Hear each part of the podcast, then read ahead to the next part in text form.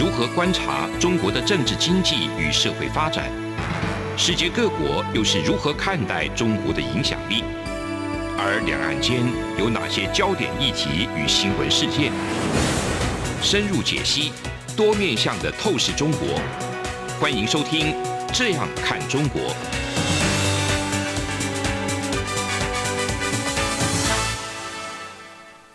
各位听众您好，我是主持人蔡明芳。您现在收听的是中央广播电台的《这样看中国》节目，蔡明芳时间。那我们今天呢，想要跟各位听众朋友分享的主题呢，依然是在这个这一个礼拜里面，其实我想国际社会都非常关注的，就是习近平在推广的所谓的共同富裕好这样一个做法。那我想在国际社会上，大家有非常多的解读。那不管任何解读，我想。无非就是从政治层面来看，那你可能是为了要去延续所谓的毛泽东的路线，然后实现所谓社会主义的一个理想，然后想要来推广共同富裕这样的一个做法。那另外一个是，你也有可能是因为你接下来想要连任，虽然中国没有像所谓的民主选举，但是你要连任，你总是还是要让民间看到你的一些作为。那我想，中国在这二三十年后，从这个邓小平改革开放以后，那让整个中国呢，慢慢的富起来，先让少部分的人富起来，然后再达到所谓让大家都可以摆脱所谓的贫穷。那在走向这个呃让一部分的人富起来的过程里面，比较麻烦的是，是不是真的就只有那一部分人富起来，其他人都没有富起来？我想这个是目前大家在讨论。共同富裕这一件事情，那有关于习近平的做法，这样子做到底合不合理？一个很重要的一个判断的标准。为什么这样说呢？因为我想，呃，我们在前面一个礼拜、两个礼拜跟大家讲过，因为现在很多中国年轻人也流行一句话叫做“躺平”。那因为我对未来看不到任何的前景，所以我只好躺平，因为我无所事事。我找不到我可以做的工作，所以对我来讲，失去了一些我想努力的目标。在我们经济学里面，我们非常强调一件事情，就是说，你要让市场机制可以运作，非常重要一件事情，就是要诱因的设计。那一样的道理，你要让一个国家它可以这个持续的成长、持续的进步，你要让这个国家的人民。让这个国家的厂商知道他努力可以得到回报，这个也就是所谓的隐性体诱因。就像呃，我想我们小时候在家里面，那你想要拿到某一个你喜欢的一个礼品、玩具，你喜欢的东西，你喜欢的课本，你喜欢的这个呃书籍，你想要看的漫画书，那父母通常都会给你一些条件。比如说，诶，你考试要考到几分？呃，你这个礼拜要必须要多早睡觉？哦，诸如此类。即便很小，这个父母会给你一些这个诱因的机制，就是说，如果你做到这一件事情，我就会给你有多少的这个 feedback。那在这样一个情况之下，那小朋友才会努力的诱因。那一样的道理，呃，为什么邓小平他会去做改革开放这件事情？就一样的道理，就是说我今天我去努力的话。那我所获得这个好处是会由我自己所享有，那并不是像过去这个共产体制之下，大家都是吃大锅饭。因为一旦有大锅饭的话，它就会产生所谓的外部性。什么叫外部性呢？就是说，反正只要这个国家可以活得下去，政府一定会养我。那这个国家可以活得下去，并不见得说这个国家一定需要我。也就是说，假设一个国家里面有一千万人。那如果有五百万人很努力，那五百万人不努力，那如果这五百万人很厉害的话，他可以养活另外五百万人。那呃，我想接下来就会慢慢的有一些人会发现说，哦，原来我不努力也可以得到这些好处，所以因此就会使得越来越多人越失去努力的这个诱因。哦，这也是在过去实行这种共产体制国家里面，你很难让这个国家富裕很重要的一个原因。就是你诱因机制的设计出了问题，那产生了所谓的外部性，所以就会产生大家都想要怎么样偷懒，所以一旦产生这样一个结果，这个国家它进步的动力就消失了。那现在习近平他来做这个所谓的共同富裕，你也可以把它解读说，诶，这个现在，因为如果真的就是富裕起来的人，永远都是那少数的一群人真正有钱的人，其他的人他并没有变有钱，那所以你就会让这一些其他的人失去努力的诱因，因此政府透过这个来打压、来打击这一些这一个为富不仁也好，或者是突然有暴利，就是说呃利益这个暴增的这个暴利哈，这一群人他们的利益让他们可以把所得、把他们所赚的一些钱。把它回馈给社会，然后这个东西才所谓达成所谓的共同富裕。可其实，在中间有一个非常重要，就是说，在国际社会上，我想很多的国家都非常重视所谓的贫富差距。那我们看到中国政府用这样的方式，你让企业捐钱没有关系，但是其实企业某种程度应该可以把钱捐到某一些相对比较贫穷的地方，或者是说。这些企业如果真的要做共同富裕的话，应该可以到一些这个中国比较需要帮助的一些地方，去帮这一些这个地方呢完成一些比较重要的一些基础设施。我想不用多，你至少让这些地方淹水的机会减少，你让这些地方他们的基础建设，他们每天在用的这些道路也好，水资源也好，都可以得到比较稳定的这个供应。那排水系统都可以有比较良善的一个排水系统，让这里的人可以住得比较舒服。我想这个是，如果你真的想要去做共同富裕这件事情，你就先把最基本的大家的生活环境把它顾起来。那为什么要做这些事呢？因为你做这样事，你才可以让当地的人民说：“哦，原来这个国家真的慢慢变富有的，然后富有到可以来改善我们的生活环境。”我觉得，如果是往这个方向去做，对中国来讲，它会是比较有利的。但是，我想，呃，很可惜的哈，我们目前看到的情况并非如此。那并非如此呢？我们看到的情况都只有打击。然后呢，这一些大企业，好，包含这个腾讯啊，哈，或者是说像这种大型的这些外送平台啊，这一些他们在做的事情，都只有把他们的股票捐出来。把他们的现金捐出来，有一些是捐到自己公司下面的一个基金会，那仅止如此而已。至于进一步的把它做分配，并没有。所以如果是这样的话，看起来只是名目上的他们的所得在减少，但是实际上未来会产生什么效果，我们还不知道。可是比较麻烦的是，现在很多不管到美国去上市的企业，或在香港想要上市的企业。都会到面临到中国这种呃网信部一个高度的一个监管，那我想整个中国政府现在对于比较特别的一些上市公司，哦，不管是你拥有资料的，哦，或者是说你在市场上可能有所谓的独占疑虑的，那他们都会给予比较强力的监管。这也是我们前面几个礼拜在跟大家讨论的一些内容。可是当我们看到习近平在推所谓的共同富裕的话，那我们在经济学里面强调两个观念，一个强调是效率，一个强调是公平。那效率讲求的是什么？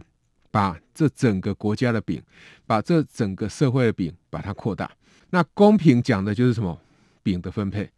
所以饼的做大，就是说我今天给你这些食材，我今天给你这些材料，那一间披萨店，你可以把这一个披萨做到多大？这个是我们所讲的效率。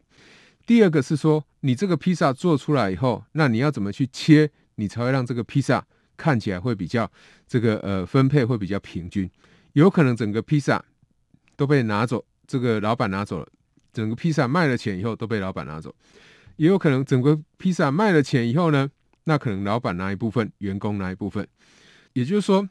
如果今天老板给我们的薪资太低的话，那等于这一个披萨扣掉食材的成本，扣掉员工的这个成本以后，剩下就被老板拿走。那如果他对劳工好一点的话，当然老板拿的就会比较少。这个就是我们所强调的分配。那共同富裕在强调的比较像是我们经济学在谈的分配这一块。但是我们在谈分配的时候，你不可以去影响效率。那你如何去影响效率？就是你去影响到企业也好。个人也好，他努力的一个诱因，一旦影响到这些企业或个人努力的诱因，那你的共同富裕这种分配的概念就会垮掉。为什么？因为你没有办法让饼变得更大，甚至让饼缩小的话，那你所分配到的饼不见得会比原来来得多。所以我们可以看得到，共同富裕现在在做的事情，会让大家就是这个到处会好像遍地烽火，那让大家会很紧张，说到底下一个产业在哪里？哪一个会成为中国所谓共同富裕的下一个对象？好，那我们有看到这个呃，包含跟这些数位平台有关的，到后来它跟这些房地产有关的，好，跟这些补教业者、这些线上的这些平台有关的，都受到了中国一个强力的一个监管。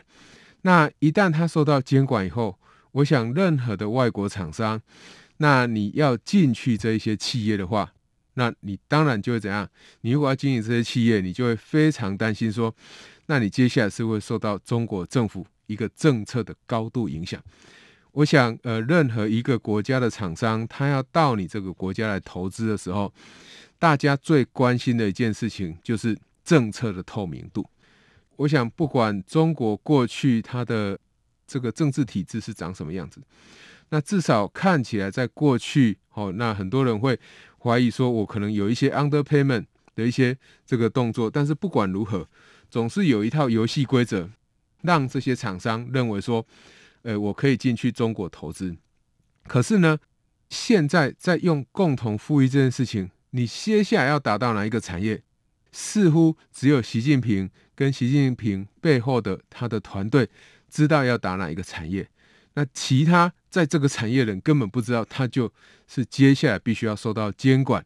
好，或受到这个所谓共同富裕监视的这些对象。所以在这样一个情况之下，你让企业对你的政策的这个透明度是相当不熟悉的。那如果是这样子的话，你自然就会降低这个外资到你这个国家去投资的诱因。第二个，你也会降低你这个国家里面原来的厂商他在继续投资的诱因。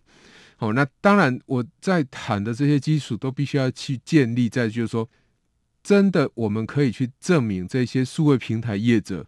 他所赚的钱真的都是不义之财，他这些钱都没有帮助到整个中国社会。那如果是真的这样子的话，我想可能不是直接叫这些数位平台业者把钱捐出来，而是中国政府可能要去对这些数位平台业者，他们过去的营运模式，他们是不是给员工有太高度的这个剥削，对他合作的这个供应商是不是有太多的剥削，来下手才对。否则，他认为他所赚取的这种暴利的行为是永远不会消失的。那你从最后去把这个钱捐出来，其实对于其他的企业来讲，还是会非常无感的哈。节目进行到这边，我们先休息一下。这里是中央广播电台《这样看中国》节目，节目稍后回来。从两岸、国际、历史文化与财经等角度透视中国的。这样看中国节目，每周一到周五晚间九点三十分到十点，在中央广播电台播出。如果您对这样看中国节目有任何收听想法或意见，欢迎寄信到台北市北安路五十五号，也可以透过电子邮件的方式。节目有两个信箱：二零二零 at rti 点 org 点 tw，或是。二零二零零二零三 news at gmail.com。再次谢谢听众朋友们的收听与支持，请持续锁定每周一到周五晚间九点三十分到十点播出的《这样看中国》节目。各位听众您好，我是主持人蔡明芳，您现在收听的是中央广播电台的《这样看中国》节目，蔡明芳时间。接下来呢，要来继续跟大家分享的主题呢，依然是跟这个前半段的节目有关的所谓共同富裕，它背后可能带来一些影响。那我们刚刚提到的这个共同富裕的做法，有可能影响到民间企业，当然包含中国本身的这个民企，以及其他外国的这些企业，那继续投资中国的诱因。那因为这个共同富裕这件事情，它有可能。会对这些企业的投资信心产生影响，所以呢，中国非常重要的人物刘鹤呢，他就跑出来说，这件事情事实上不会发生。中国政府他非常重视所谓的民营企业，民营企业一直是这个中国经济发展的动能。可是我们可以看得到，如果真的民营企业真的是中国重要的发展动能的话，那为什么中国政府之前要去这个对许多的民营企业采行所谓的国进民退？为什么要去对这些企业他们的融资采行更严格的这个监管呢？那我们可以看得到，就是说，如果这些企业它是真的，呃，是一个国家成长的重要动能，为什么中国政府或中共、中国共产党，它还需要放一个书记在这些民营企业里面呢？那当然，你也可以说，它是为了要监管，看你有没有胡作非为。但是坦白讲，许多的企业，呃，如果他真的要胡作非为，并不是你派一个书记在那边就会有用，所以在这样一个情况之下，会让很多人搞不清楚说，到底中国现在他对于整个经商环境他的想法是什么？那我想我们在上礼拜有跟各位听众朋友提到，呃，中国可能未来会对于个人的存款或企业的这个提款有一些限制。那后来后续有一些新闻报道也说。这样的一个呃消息可能是一个假消息。那我想，不管它是假消息还是真消息，我想有存款限制这些事情，其实中国政府在过去其实也做过类似的事情。那至于未来会不会有，目前确实没有呃进一步的一个资料的这个佐证哦，所以也仅是仅止于这个传言哈。我们上礼拜也只能就是说可能有这样的一个可能性，那我们也没有办法断然说，诶，中国真的要做这样的事。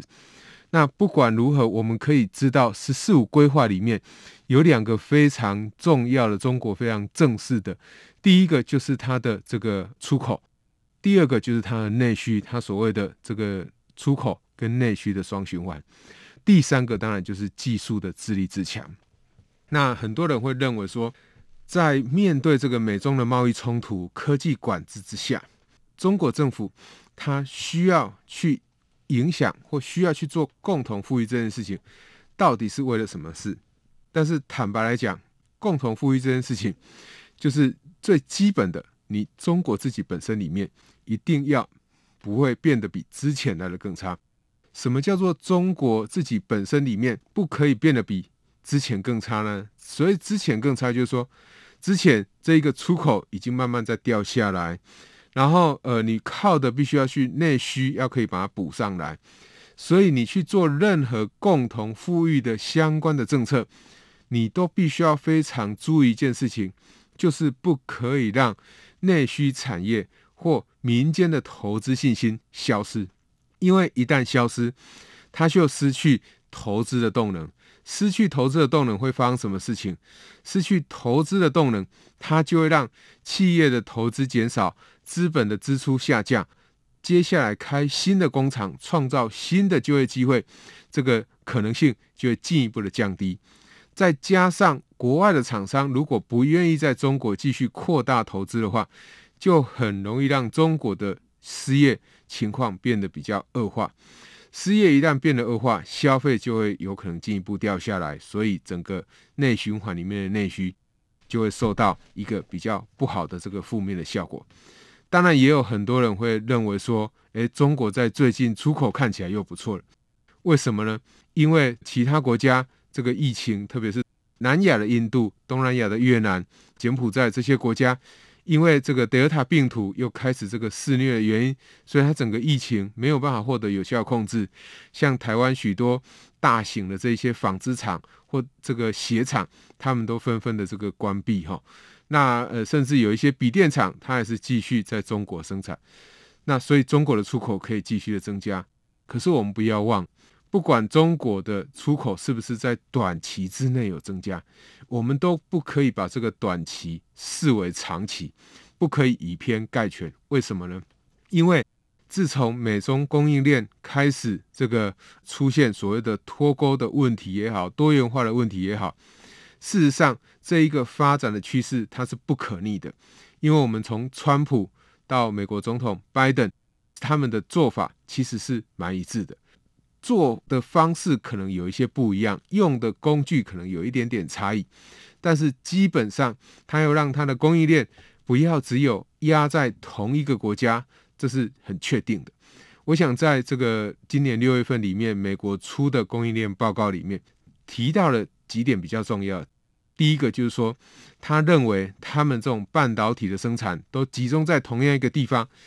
这个太危险了。重要的半导体集中在哪一个地方？特别是高阶制程，当然是集中在我们台湾。那有许多的半导体的这个设备厂，他们的顾客都太单一了。单一集中在哪里？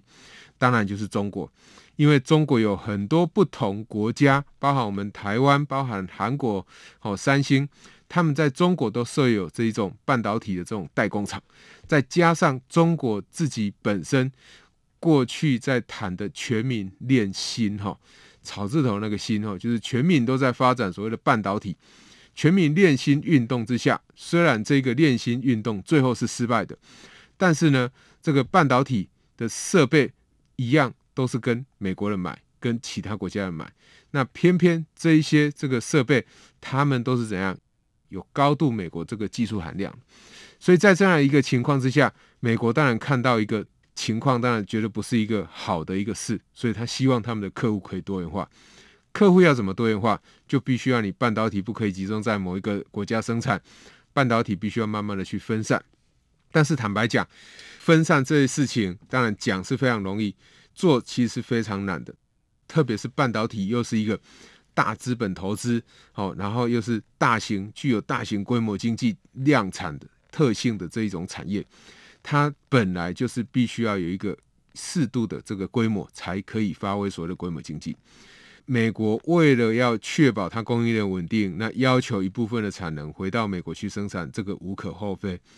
但是我们可以知道，就是说。以中国目前这样做，美国人大概不太敢让他的精密技术、高阶的技术再进去中国了，因为什么时候中国要出招，其实连美国政府都呃莫可奈何，因为毕竟是在他的国家里面。那这跟我们台湾跟澳洲大家有一个共同的国际游戏规则来做，其实是不太一样的。所以呃，当我们面对就是中国目前有这样一个情况。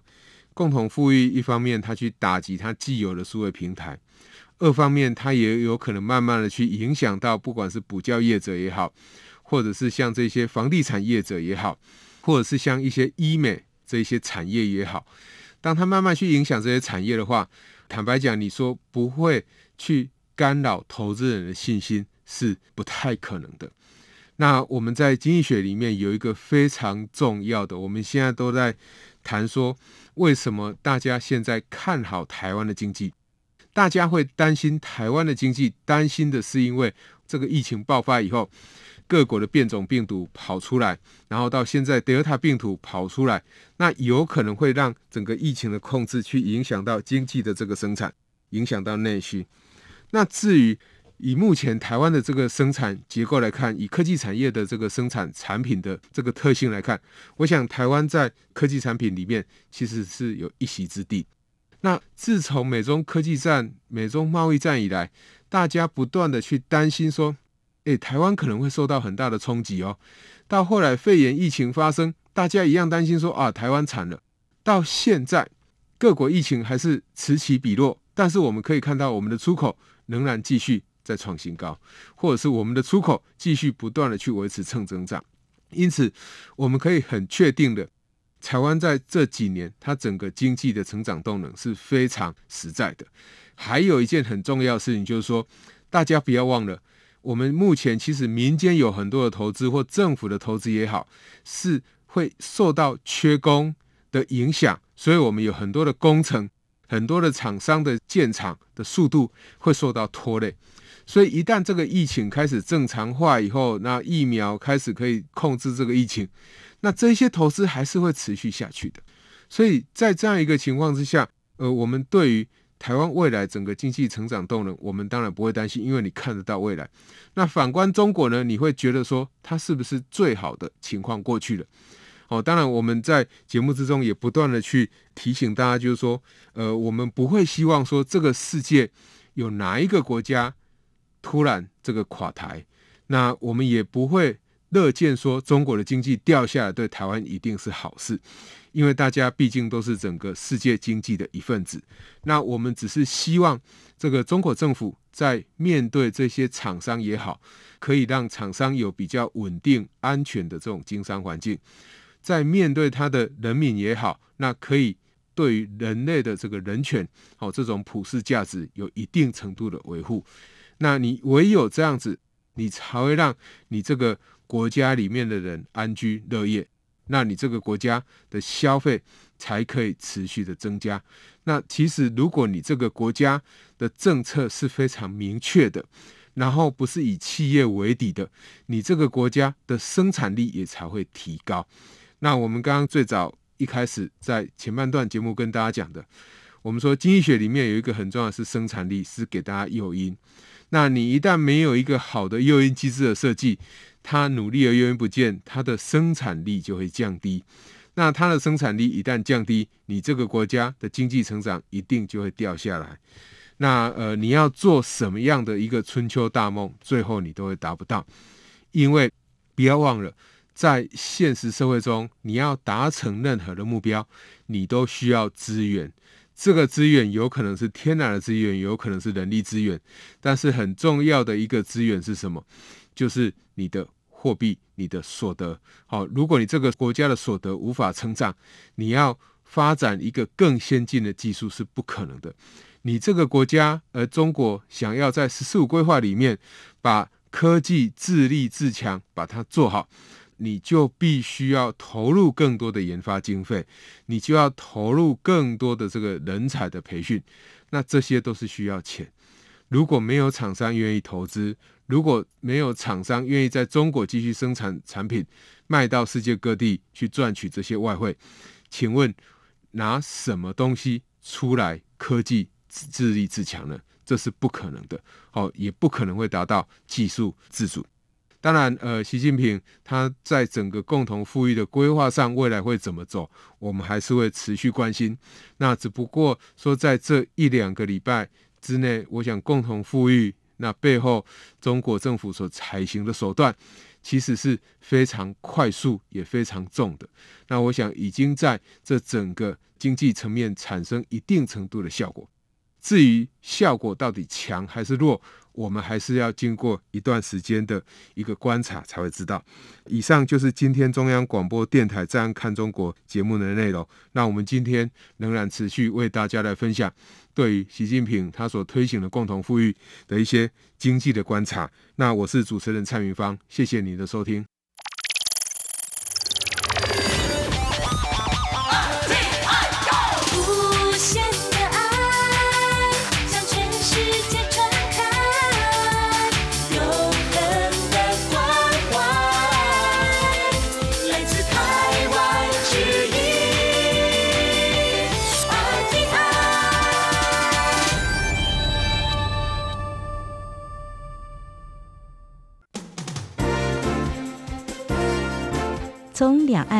际、历史、文化与财经等角度透视中国的《这样看中国》节目，每周一到周五晚间九点三十分到十点在中央广播电台播出。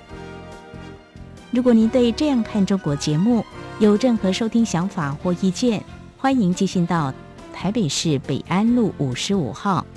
也可以透过电子邮件的方式。节目有两个信箱：二零二零 at。R t i 点 o r g 点 t w，